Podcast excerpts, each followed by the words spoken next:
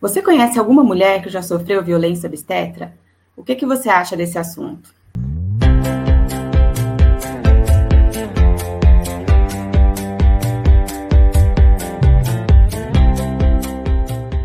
Olá, sejam muito bem-vindos ao episódio do Psicologia Perinatal em Foco.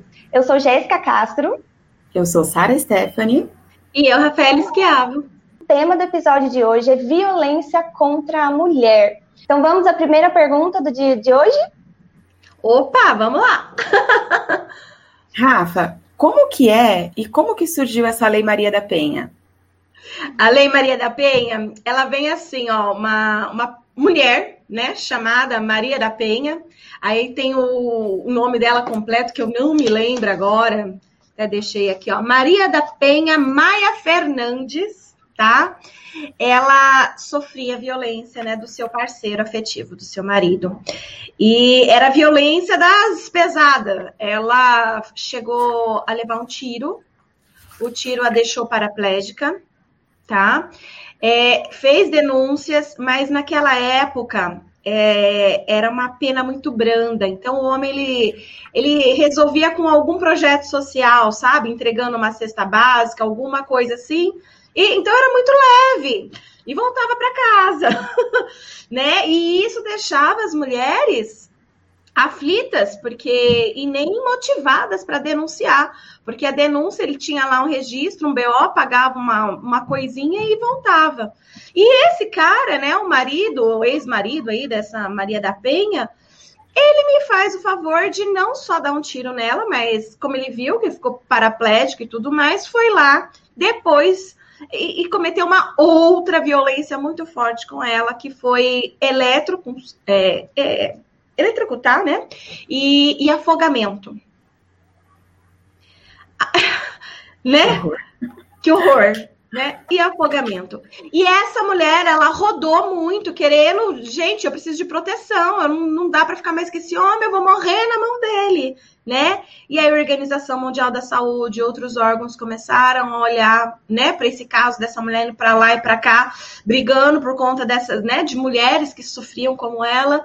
E aí em 2006, tá? Então entra em vigor a Lei Maria da Penha que é, agora o homem que fosse denunciado por violentar a sua parceira não receberia mais penas brandas, né?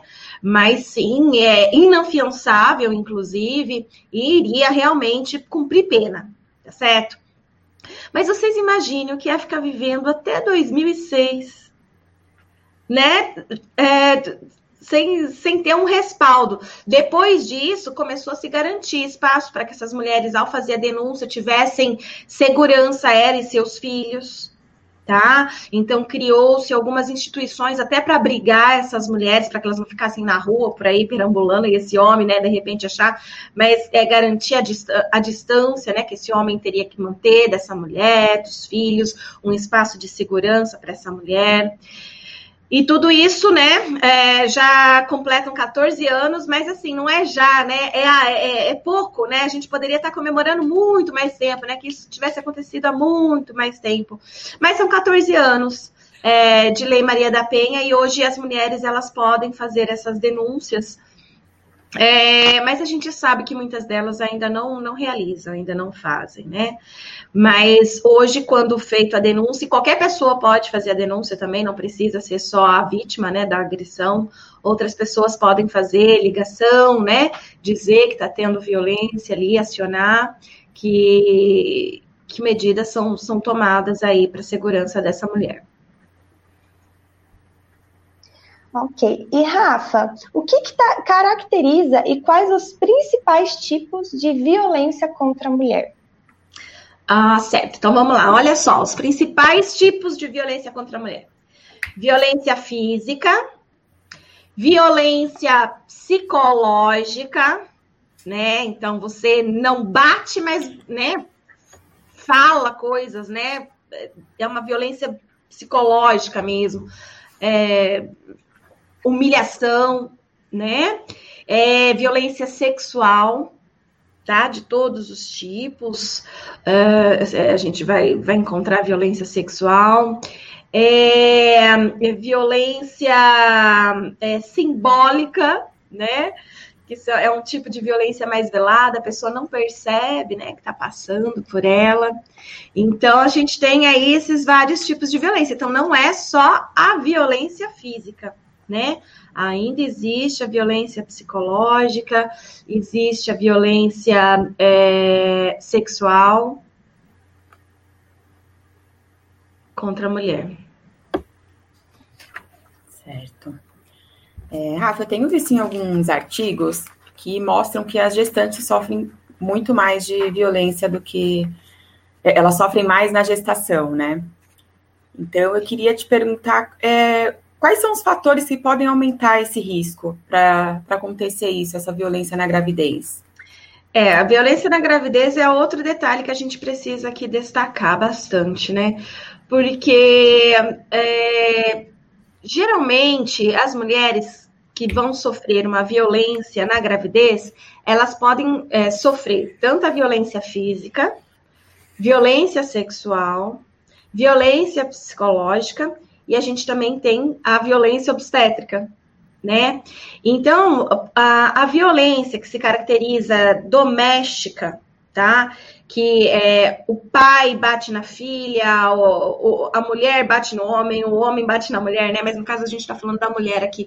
Então, esse homem que bate na mulher, esse homem que agride psicologicamente essa mulher ou agride sexualmente essa mulher, geralmente não é alguém aí na rua, é alguém que está no, no meio familiar, tá? É importante a gente começar falando isso que a maioria da, das mulheres, então, que sofrem violência de algum desses tipos, é, os agressores são pessoas muito próximas a ela, tá? Pessoas que moram junto na mesma casa, na maioria das vezes, sendo o parceiro, né? O, o, o que mais a gente tem aí de, de relatos.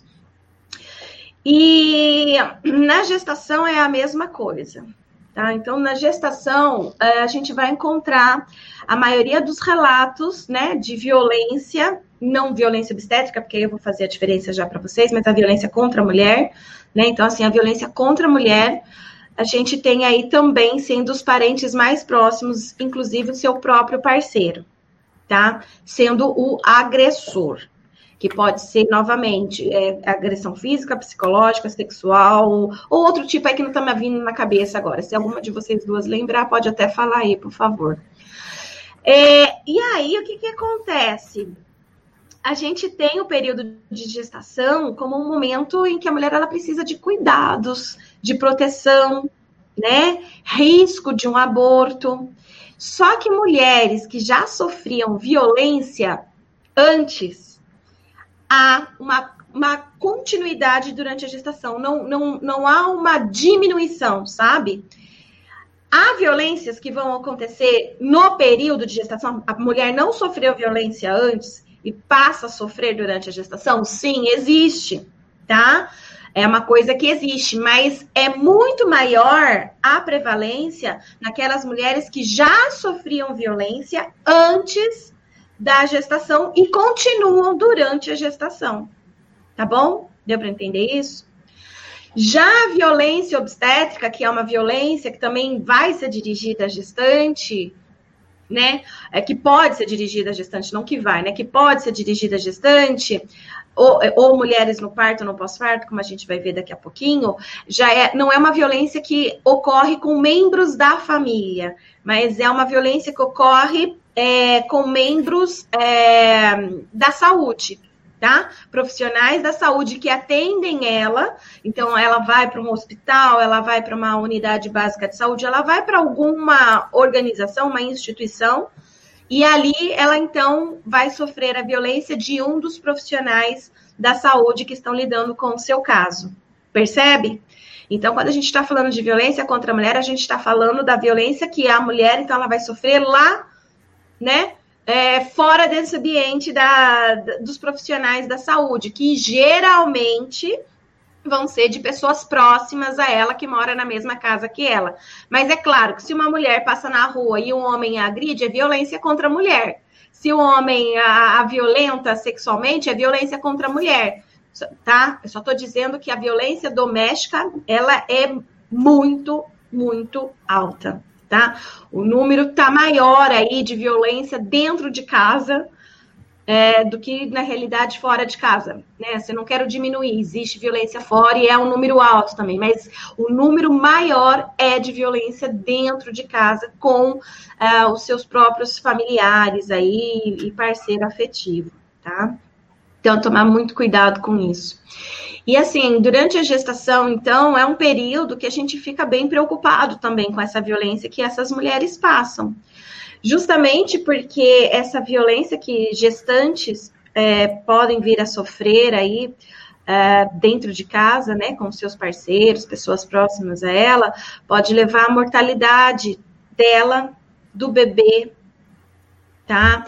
Então, não é raro que mulheres deixem de frequentar o pré-natal para ter que evitar falar sobre assunto com o profissional da saúde, inclusive. Então, se essa mulher está sofrendo agressão física em casa, aumentam as chances dela vir apresentar uma série de problemas é, físicos também, tá? É, durante a gestação, a gente desenvolve alguns problemas de saúde, infecção de urina, é, diabetes, pressão alta. E o estresse que ela passa né, em, ter, em sofrer essa violência é, aumentam as chances dela apresentar também esses outros problemas. E é uma mulher que dificilmente é, é, procura ajuda explícita. Ups, quase que eu caio aqui. Dificilmente ela procura ajuda explícita. Né? Então, o profissional da saúde, ele precisa estar bem atento a isso. Quando essa mulher, então, ela está indo fazer o pré-natal, o enfermeiro, o obstetra, ele pode, deve principalmente, se for em unidades básicas de saúde, que é onde a gente tem o maior número de mulheres que relatam violência. Não que na classe de mulheres com alta escolaridade e alto poder aquisitivo não tenha violência. Tem também. Tem também. Mas o número maior ainda é na população mais pobre ainda é para a população mais carente, é, a população com menor escolaridade, menor renda, ainda está tá, nessa população o número maior de violência.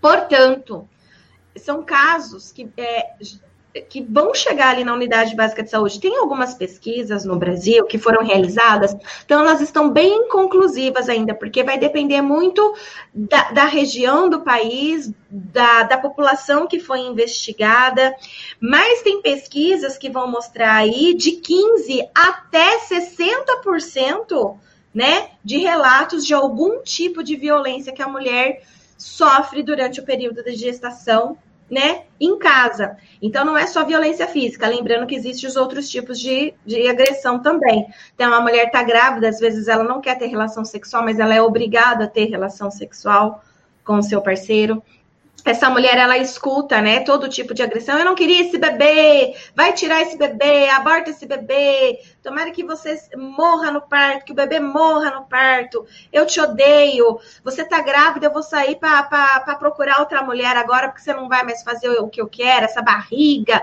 horror, sabe? Isso é agressão psicológica, é violência psicológica. Então, assim, dependendo do, do artigo científico que você pega, chega a ter até um pouco mais de 50% das mulheres que frequentam unidades básicas de saúde que relatam violência, tá? Violência contra a mulher aí nesses casos, então, e não violência obstétrica, por enquanto a gente não chegou lá.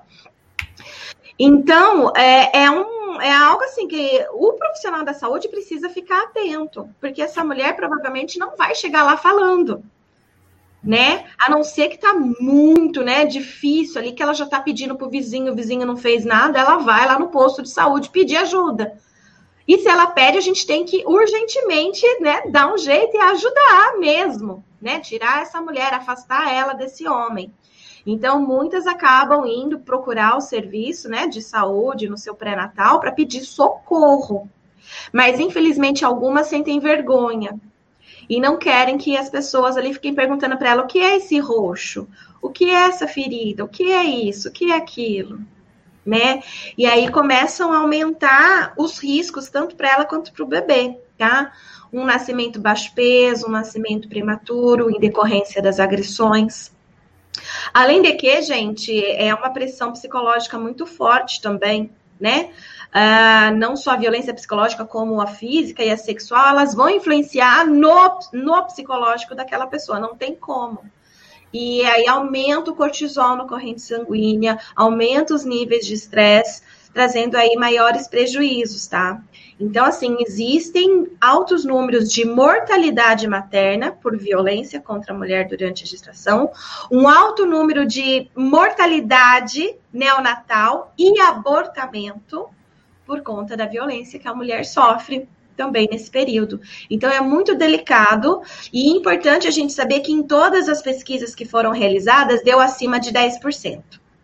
Ou seja, no mínimo 10% das gestantes, principalmente as usuárias do serviço público de saúde, passam por algum tipo de violência contra a mulher.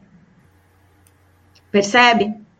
E o quanto que isso pode trazer, então, de consequências e prejuízos aí para a saúde dessa mulher e desse bebê também. Rafa, tem alguns casos, né, que a gente vê aí, em que as adolescentes, né, gestantes, são também vítimas de violência, é, inclusive dos próprios pais né, que acabam violentando-as quando descobrem o fato da gravidez.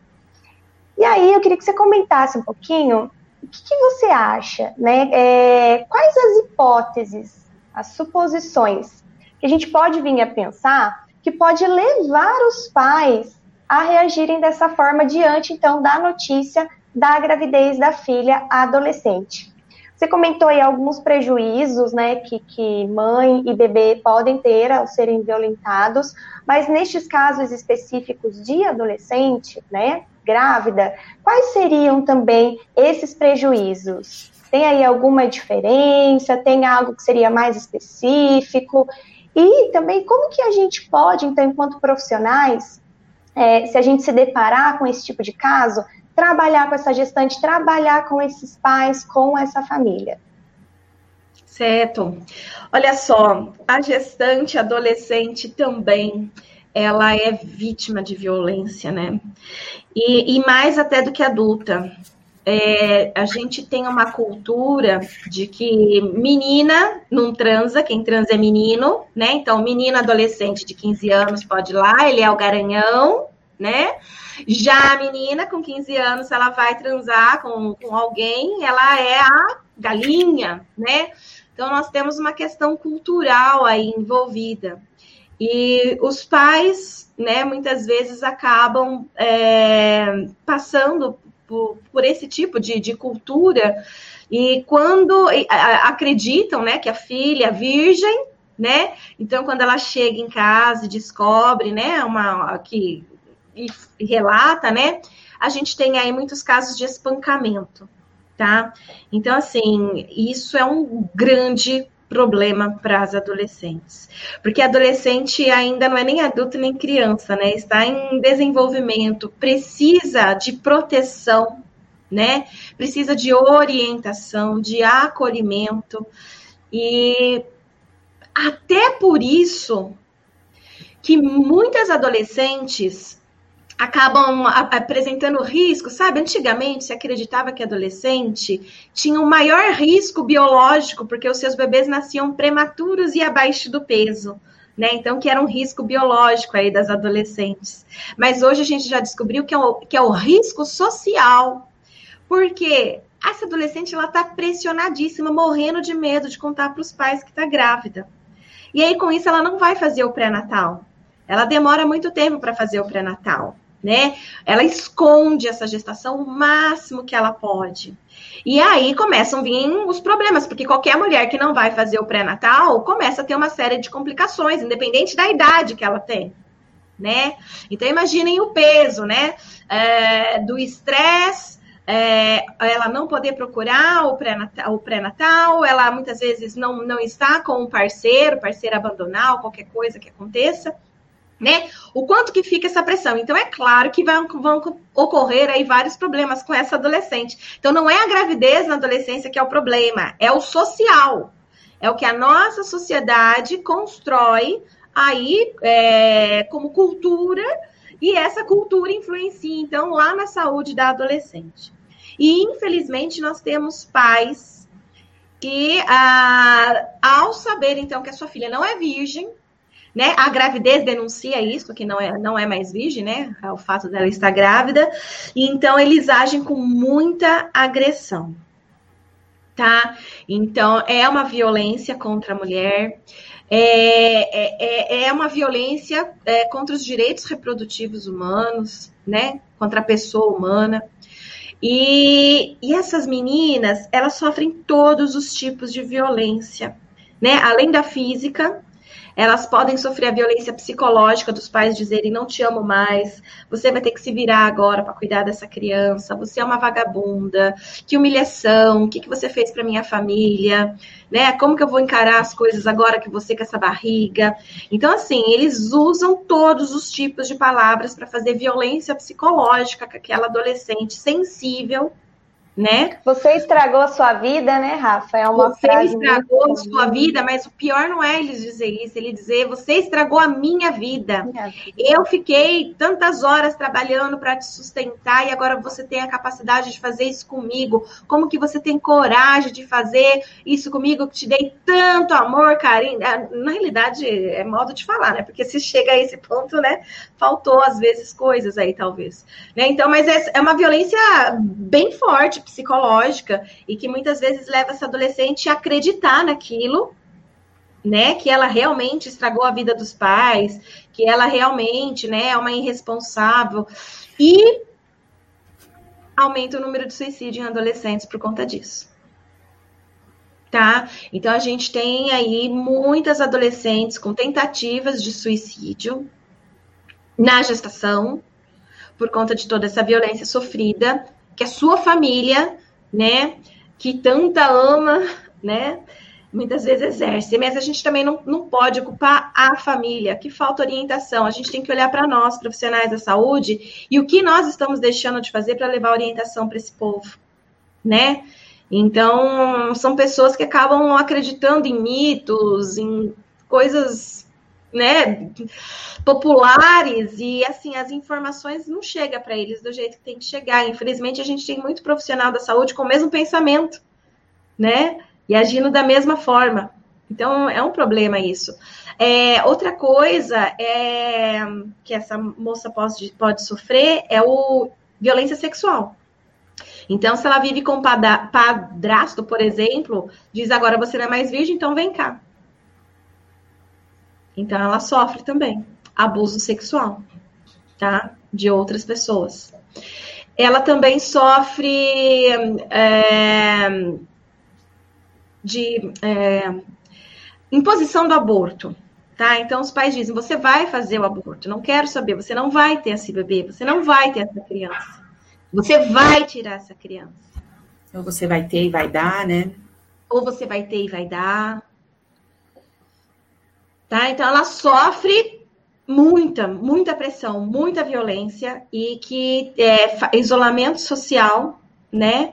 E muitas vezes ideias suicidas, principalmente para as adolescentes. Acho que e como que, que nós podemos. Delas... Desculpa, Sara, pode falar, perdão. Imagina. Acho que é que por isso que até muitas delas escondem o máximo possível, né? E aí não fazem esse pré-natal, vão escondendo a barriga, até não ter mais aonde esconder e os pais verem o que está acontecendo, né? Sim. Porque muitas vezes também os pais trabalham o dia inteiro, não tem esse contato, não vê muito a filha, né? Acontece muito, muito. E, e aí a gente tem aí alguns relatos depois, né, de que, olha, a menina teve um bebê e, e deixou lá no banheiro, não sei da onde, né, teve uma dor de barriga e foi ver, era o bebê nascendo, né, a gente consegue, né, identificar algumas histórias assim, a gente sempre conhece histórias assim próximas a nós, e geralmente isso acontece com adolescente, justamente por conta disso, desse medo, né, que, ela, que a família coloca, e aí ela não consegue é, ter coragem de falar para a família, porque muitas vezes se ela vai falar implica em realmente violência, ela sofrer agressão de todos os tipos. E aí nós profissionais da saúde temos que ser essa base para essas mulheres. Nós precisamos estar ali né, sendo base. E assim, o que eu fico muito incomodada é que, infelizmente, a gente tem profissionais da saúde que não estão sendo essa base de apoio, não estão sendo essa referência de apoio. Estão sendo mais um a discriminar, a ter preconceito, a agir de forma, né? Aí ela sofre violência, doméstica, né? Ela passa pela violência contra a mulher ali doméstica, mas ela chega ali na unidade básica de saúde e às vezes ela passa de novo por outra violência. E agora é chamada violência obstétrica. Né? Aí já é uma outra violência que é violência contra a mulher. A violência obstétrica, ela é enquadrada como violência contra a mulher. Então ela está né, contida dentro da violência contra a mulher. Então, existem vários tipos de violência contra a mulher entre elas a chamada violência obstétrica. Então, imagine, então, uma mulher que já sofre, apanha, sofre violência psicológica, às vezes sexual, tudo lá dentro da sua casa. E aí ela vai procurar o serviço de saúde, ninguém olha para ela, ninguém faz perguntas. Às vezes ela está precisando, né? E as pessoas ali não, não, não tomam essa iniciativa de, de colocar ali nos seus registros, né? Alguma coisa nesse sentido para investigar. E pior, né? Cometem uma nova violência com ela. Então, ela sofre violência doméstica e sofre violência obstétrica. Então, assim, é uma, é é, a gente precisa ficar muito de olho para não reproduzir esse tipo de ação. Infelizmente, infelizmente, isso acontece. E acontece né, no, no, em muitos lugares, não é em pouco, né, é em muitos lugares. O que a gente mais tem é relato de violência obstétrica também, né? Ah, segundo dados da Fiocruz, a cada é, coletado em 2014, a cada quatro mulheres uma sofre violência obstétrica, para vocês terem noção, né? Então, a mulher ela é agredida, a mulher ela tem às vezes medo, né? De, de, todas as formas. E as pessoas falam, ah, isso é mimimi, é, essas mulheres é tudo mimimi.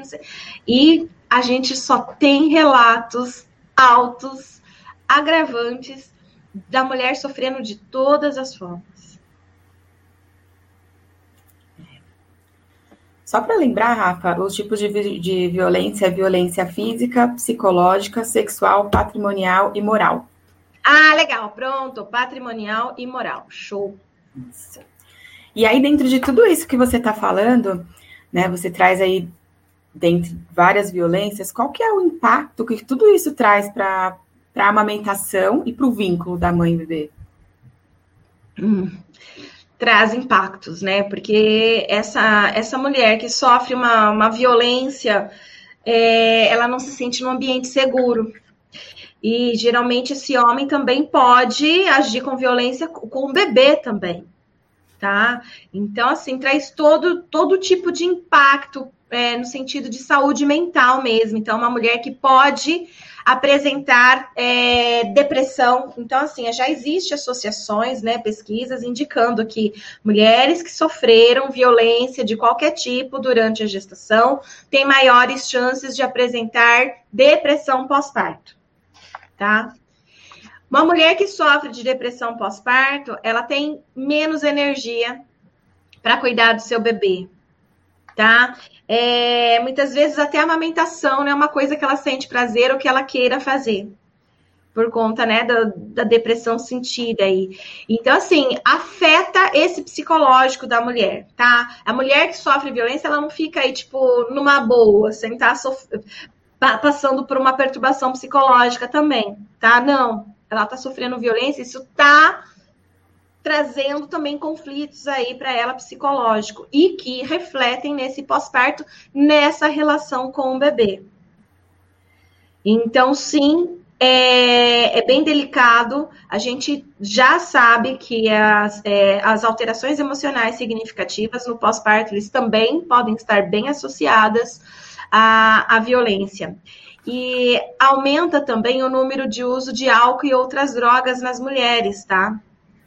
que são violentadas, aumenta, aumenta o número.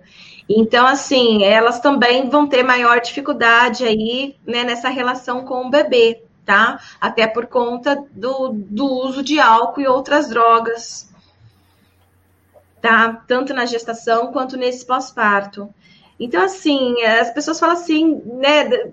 É, julgam muito, mas a gente não olha realmente para o histórico de vida do sujeito, né? Então, são muitos os fatores de risco. Essa mulher, ela não está bebendo porque ela é mamãe má, né? Ela não está se drogando porque ela não está nem aí para o bebê. Mas muitas vezes é, é a forma que ela tem para conseguir suportar a fome, suportar a violência, suportar tudo, né? É, e ela muitas vezes já vem de uma história da própria família dela também ser é, uma família agressora, né? Crianças, né? Que que sofrem bastante violência, muitas vezes precisam até ser tiradas dos seus pais e muitas vezes isso acaba sendo reproduzido ali, né? Ela novamente reproduz com seu próprio filho, por ela começar a usar álcool, outras drogas, para lidar com a violência que ela sofre. Muitas vezes o conselho tutelar entende que aquela criança não pode ficar com ela, retira a criança dela, até que ela tem coragem, então, já para poder ficar com esse bebê, de denunciar esse homem. Aí esse homem é denunciado, ela passa por um processo de recuperação e pode pegar o seu filho para ficar com, com ela novamente, percebe?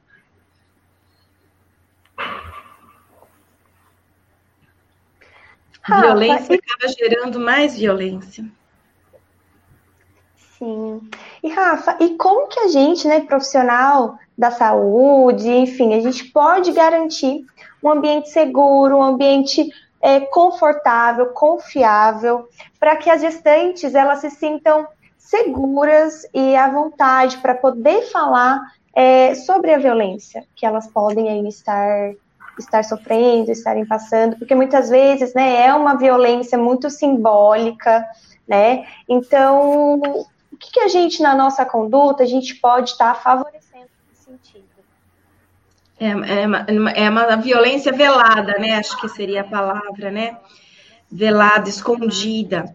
Bom, nós profissionais é, é, podemos garantir para aquela pessoa sigilo, né? Faz parte né, do nosso trabalho, sigilo.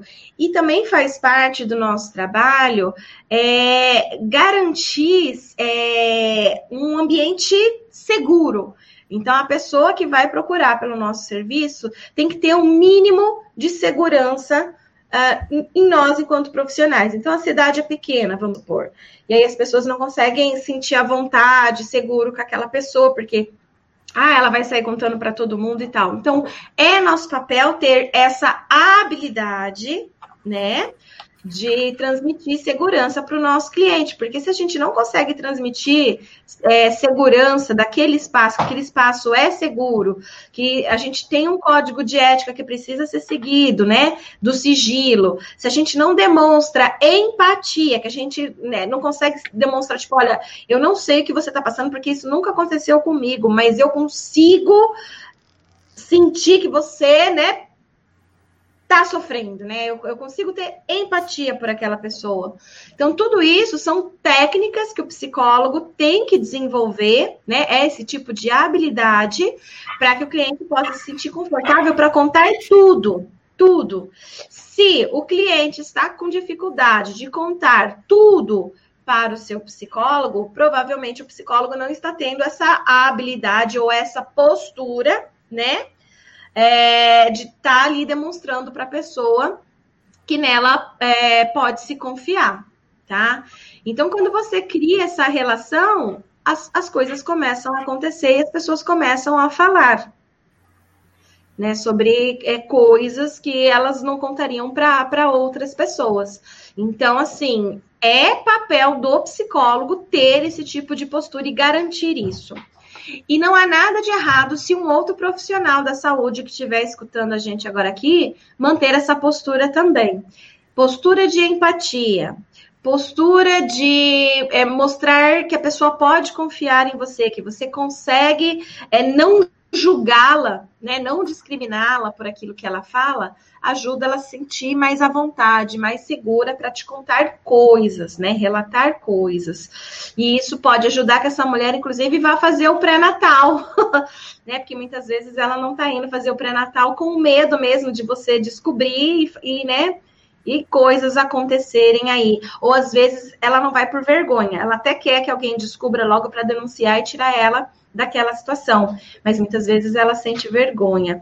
Então, não só o psicólogo, como todos os outros profissionais da saúde que lidam principalmente com as camadas é, mais populares, né, com baixa escolaridade, baixa renda, baixa instrução, é, é o espaço onde mais acontece a violência também. Então, a gente precisa estar bem preparado para poder receber e acolher essas pessoas de forma segura. Ela precisa se sentir segura naquele espaço para que ela possa é, de, falar, né? Coisas que ela não falaria se ela não se sentisse segura.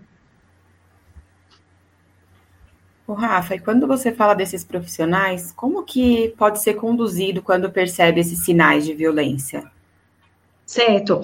Bom, se de repente viu lá que é, tá roxo, que, que dá, deu para perceber que tá sofrendo, né? É, violência física, por exemplo. Ou então, se você até tá escutando ali aquela moça falando, você é um psicólogo de repente.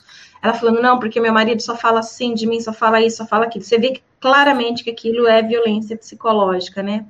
Então, assim, a gente pode dizer, né, para a pessoa, olha, é, perceba que você nas, nos últimos encontros aqui está com marca de tal coisa, né? Ou você está relatando tal coisa. O que, que você, né? Tem para me dizer sobre isso? Eu gostaria de falar sobre isso, gostaria de conversar sobre isso. Entenda que eu tô aqui não é para te julgar, é para te ajudar, tá? É, sabe, você tem que ser é, delicado para falar, você não pode ser agressivo para conversar com a pessoa, né? Tipo, olha, eu vou, eu vou denunciar, viu? Eu estou vendo essas marcas aí no seu corpo, eu vou, vou denunciar, porque se você não for, eu vou, sabe? Não, não é para ser agressivo, né? É para você mostrar que você está atento, que você está prestando atenção no corpo, que você está prestando atenção às falas, mas que você também quer respeitar o momento dela, mas que, que ela pode contar com você para o que precisar nesse sentido, né? Olha, tem um telefone aqui, ó. Você vai ligar 180. Liga 180. Ou você prefere que eu ligue, né? É, como que você acha melhor? Caso ela comece a demonstrar que precisa, né? Ela, que ela fale mesmo. Não, obrigada por ter percebido. Não, eu realmente estou sendo agredida. Né? Então, dá o um número. Então, assim, são formas sutis mas ao mesmo tempo que, que, que mostre para outra pessoa que você viu, que você percebeu, né? Talvez em uma sessão, um encontro, você não consiga tudo, mas aos poucos você vai conseguindo. E tem que ter aquele jeitinho, porque se, se você de repente for muito invasiva, aquela pessoa vai parar de ir com você. Ela não vai mais querer ir na psicóloga, não vai querer mais ir fazer o pré-natal, porque você foi muito invasivo. Então, cuidado. É, é um limiar da, da assertividade. Você tem que ser assertivo para estar tá abordando esse assunto. Né? Então, assim, não, não existe uma, uma técnica, existe uma postura do profissional. Então, esse profissional ele tem que ter essa postura, né? E se você percebe que realmente não não está dando certo o que você está fazendo ali, você está percebendo que está grave, que alguém precisa dar alguma ajuda, você mesmo pode ligar no número e fazer a denúncia anônima, no caso.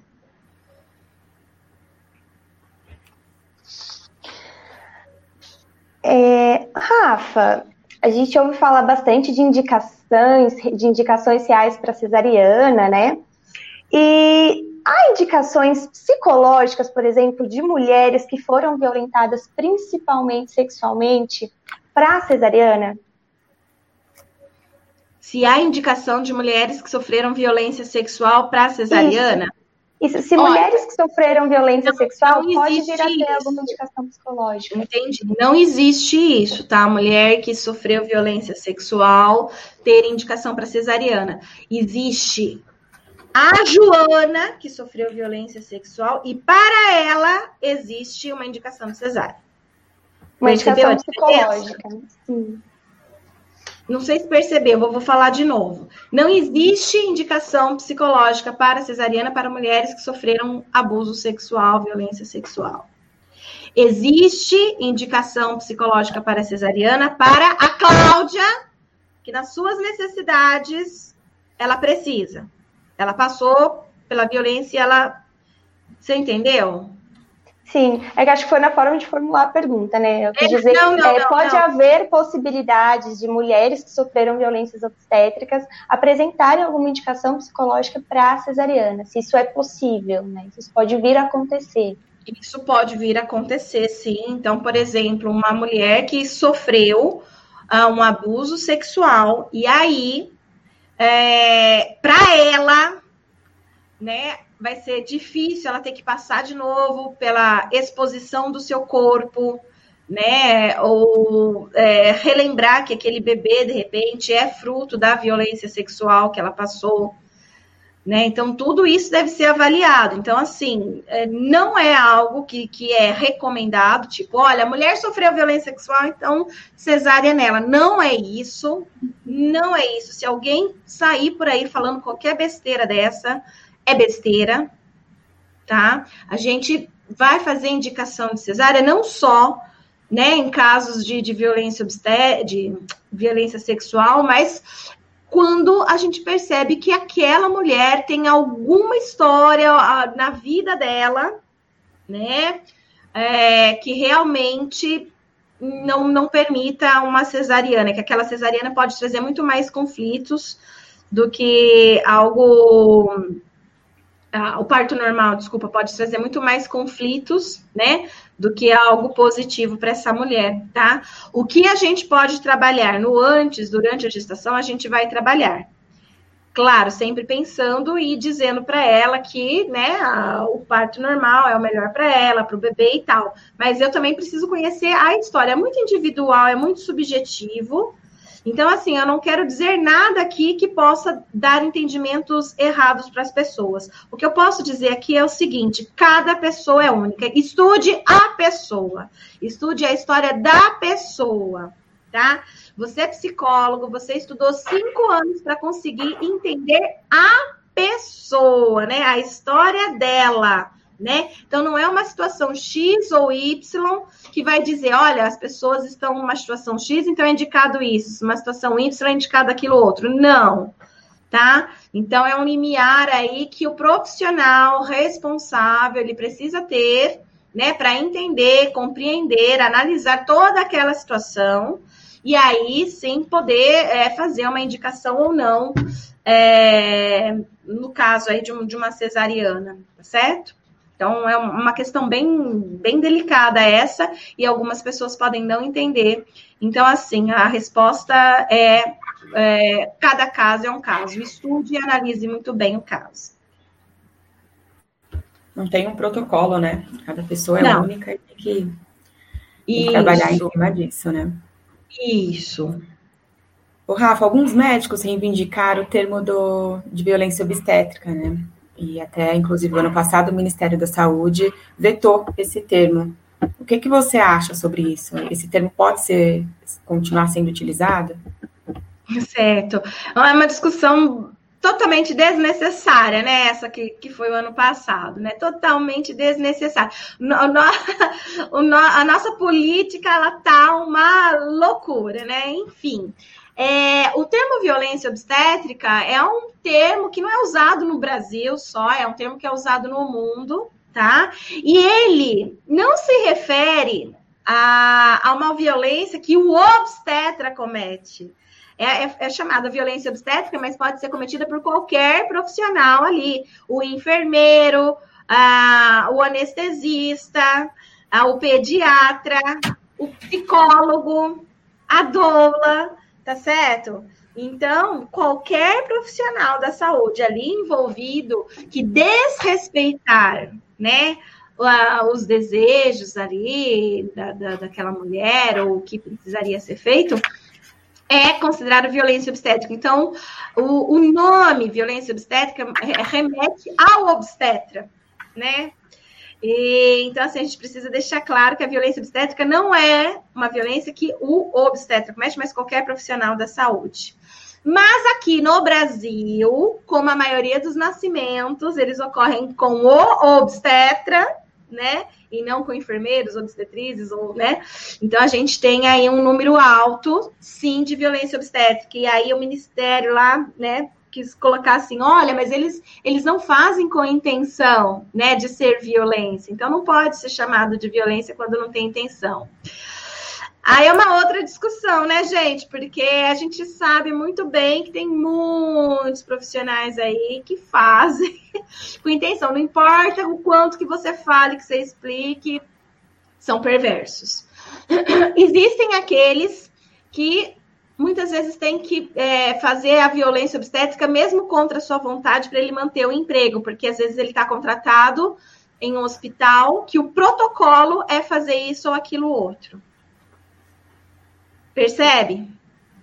Isso é uma, uma confusão mesmo, né? Então, muitas vezes o profissional ele não quer raspagem dos pelos pubianos, porque ele sabe que não precisa, mas é protocolo ali naquele espaço, naquele local, né, fazer essa raspagem, chamada tricotomia. É protocolo, né?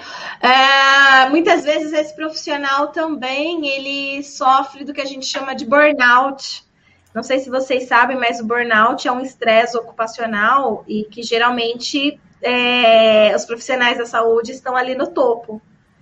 E mais ainda o médico, tá? E dentre as especialidades médicas, a obstetrícia, ela tá lá no topo.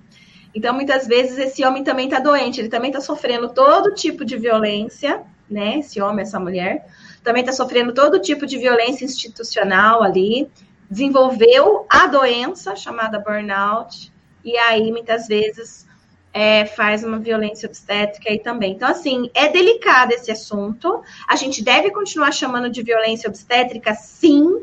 Não precisamos mudar o nome. Esse é o nome. As mulheres já é, usam esse termo, é o termo utilizado para poder fazer a denúncia né, de uma violência contra a mulher. Então, esse é o nome que se dá deve ser continuado mantido, utilizando, tanto é que depois, né, até caiu é, essa ideia e continuamos chamando de violência obstétrica, mas é importante deixar claro aqui também uh, que, é, já que está to tocando nesse assunto, né, que a gente tem que ver esse lado também de muitos profissionais que também são violentados, tá, por todo o sistema, e, e, que muitas vezes acabam, por conta da, do adoecimento que ele sofreu, acaba cometendo outras violências aí também, tá? Então, assim, é um assunto delicado que precisa de bastante discussão da, da sociedade, e assim, a gente precisa de toda uma reformulação, né? A gente precisa de, de uma grande reformulação aqui no nosso país, é, de profissionais mais competentes, mais qualificados, é, é um, recursos, né, que, que precisam ser destinados à saúde de forma adequada para dar condições para esses profissionais se atualizarem, se capacitarem, é, atenderem da forma que eles precisam atender, né, de forma humanizada, mas muitas vezes não dão permissão para que, que isso seja feito, né? Muitos lugares pagam mesmo por uma cesárea ou um parto normal. Um parto normal você pode ficar ali 36 horas ou mais com uma única cliente. Uma cesárea você consegue agendar cinco. Então, a própria instituição muitas vezes coloca o profissional nessa situação. Né? Então, a gente precisa é, olhar para esses dois lados e nunca desmerecer é, a legitimidade da nossa luta, da nossa militância né, contra a violência obstétrica. Rafa, a Catiane colocou uma pergunta aqui, eu vou lê-la, tá bom? E aí, se Sei. você quiser comentar, não sei se eu entendi muito bem a pergunta dela, o que você acha. Ela disse assim: quando a mulher entra em trabalho de parto e de repente se depara com um médico e uma equipe de estagiário, isso pode ser considerado uma violência obstétrica. Se ela acordou com o médico antes, porque isso acontece em instituições e escolas, né? Então, quando você vai ter o seu, seu bebê em alguma universidade, né? Alguma clínica universitária, que estão preparando os, os médicos. Os médicos, eles precisam, sim, né, é, informação, precisam ter esse contato, assim como a gente atendeu, né, é, clientes quando a gente era estudante de psicologia, eles também precisam disso, tá? Então não é diferente, mas a forma com que é feito pode ser diferente. Você não precisa colocar a sala inteira de 35 alunos ali, né? Você pode conversar e explicar para a pessoa: olha, meu nome é tal, eu sou o seu médico obstétrico aqui, é, eu tenho alguns estagiários aí fora, eu posso colocar dois aqui dentro para ir aprendendo como é que faz e tal, observar, tudo bem? Você avisa a pessoa, né? Se ela disser não, você tem que respeitar. Aí passa a ser violência obstétrica, você colocar nem que foi do, for, for dois. É aí, porque se ela falar assim, não, não quero. Aí passa a ser. Agora, se ela entender né, a importância e concordar, pronto, já não é mais tá bom? A presença desses estagiários não é em, por si só violência obstétrica, não, porque eles precisam um dia se tornar médicos, né? Então eles estão ali é, para aprender, mas passa a ser violência obstétrica quando é, não é informado para essa mulher, quando ela não concorda e ainda assim eles estão ali, tá certo? Aí passa a ser. Ok. Ô, Rafa, e para finalizar, quais são as medidas preventivas que a gente pode adotar para poder ajudar essas mulheres em condições de violência, tanto gestacional quanto violência obstétrica? Informação. O que a gente precisa levar é informação. Quanto mais a população estiver informada, melhor, né? Diminui. Porque ah, as mulheres, elas muitas vezes, elas nem sabem que elas podem discar 180 para fazer a denúncia, né, da violência que sofreu. Ah, muitas mulheres não sabem que podem discar 136 para denunciar a violência obstétrica também, por exemplo, né, que ela pode ligar na ouvidoria do hospital, né, que ela pode ir atrás ou da defensoria pública ou de um advogado particular. Então, assim, quanto mais informação a gente levar e explicar o que, que é violência, né, melhor. Muitas vezes essas mulheres, elas, elas passam pela violência, né, é, sexual dentro de casa e nem sabem que estão passando por ela. Né, elas, elas, elas entendem assim, ah, eu sou mulher dele, né? Vou, eu vou ter que. Ele, ele, ele tá bêbado e tal, vem em cima de mim, eu vou fazer o quê? Eu vou denunciar para quem? Eu vou lá no, na polícia falar: olha, meu marido transou comigo, eu sou mulher dele, vou falar isso para a polícia. E como que eu vou falar isso para a polícia? Né, essa palavra, transou, né? A polícia vai saber que eu transo. São tantas, sabe? São tantas, tantas, tantas, que aí essa mulher ela fica assim sem saber o que fazer. Às vezes ela não sabe que ela sofreu violência, que aquilo foi uma agressão sexual, uma violência sexual. Por quê? Porque o cara não chegou com a faca, não estava de capuz, né? Não, né? Não, sabe? Percebe? Então, assim, é muito sutil. Então, assim, o que a gente precisa fazer é levar a orientação, informação, grupos de mulheres. Gente, quando que é considerado violência sexual? Quando acontece isso, aquilo, aquilo. Gente, quando é considerado violência física? Quando acontece isso, aquilo, aquilo. Senão, às vezes, elas acham que violência física é, é, é ser afogada, é levar um tiro, né?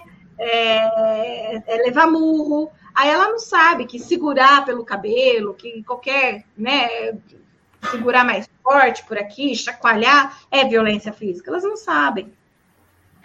Então, a gente tem que explicar o que, que é, né? Cada tipo de violência. É, quando você está ali com, com gestantes também, fazer um pré-natal psicológico adequado, no pré-natal psicológico a gente fala sobre, né, a violência obstétrica também, sobre o que é certo, o que é errado. Então, assim, é informação. E a gente pode levar essa informação de todas as formas. A gente não precisa necessariamente levar para a mulher ali específico que, que mora num, num bairro X, né? A gente pode começar a falar sobre isso nas escolas. Pode, pode ser é, disciplina escolar, né? Falar sobre esse assunto, por exemplo, discutir sobre esse assunto é, professoras criarem cartazes e sei lá o que mais para alertar, para informar sobre esse assunto. Então, assim, quando a sociedade passa a receber informações de todas as formas, né?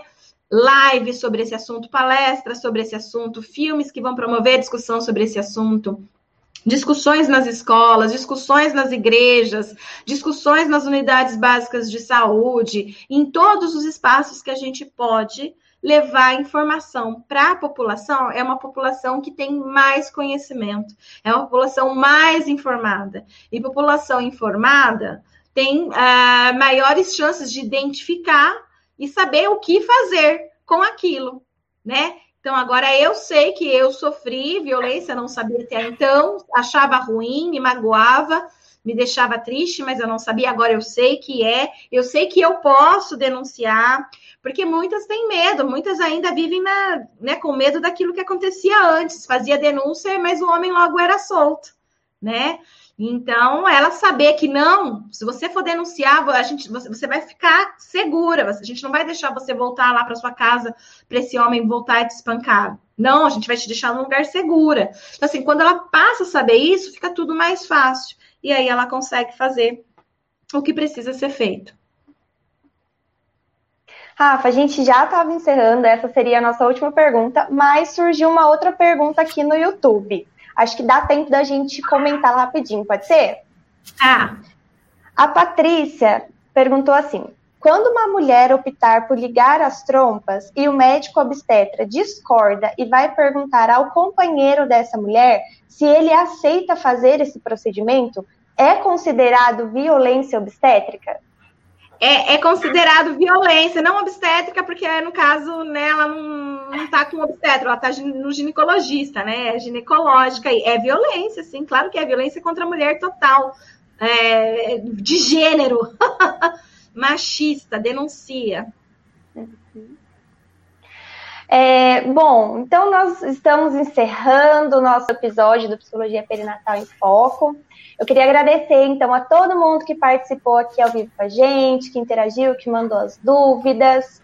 Ah, então, quero convidar vocês também para fazer parte do nosso canal no Telegram. Tá? Tem conteúdos diários, nós temos podcasts, bastante conteúdo de qualidade. Para vocês terem acesso, é só entrar www.materonline.com.br barra telegram barra. Tá? Show de bola! Beijo! Beijo, gente. Tchau, tchau. Até a próxima.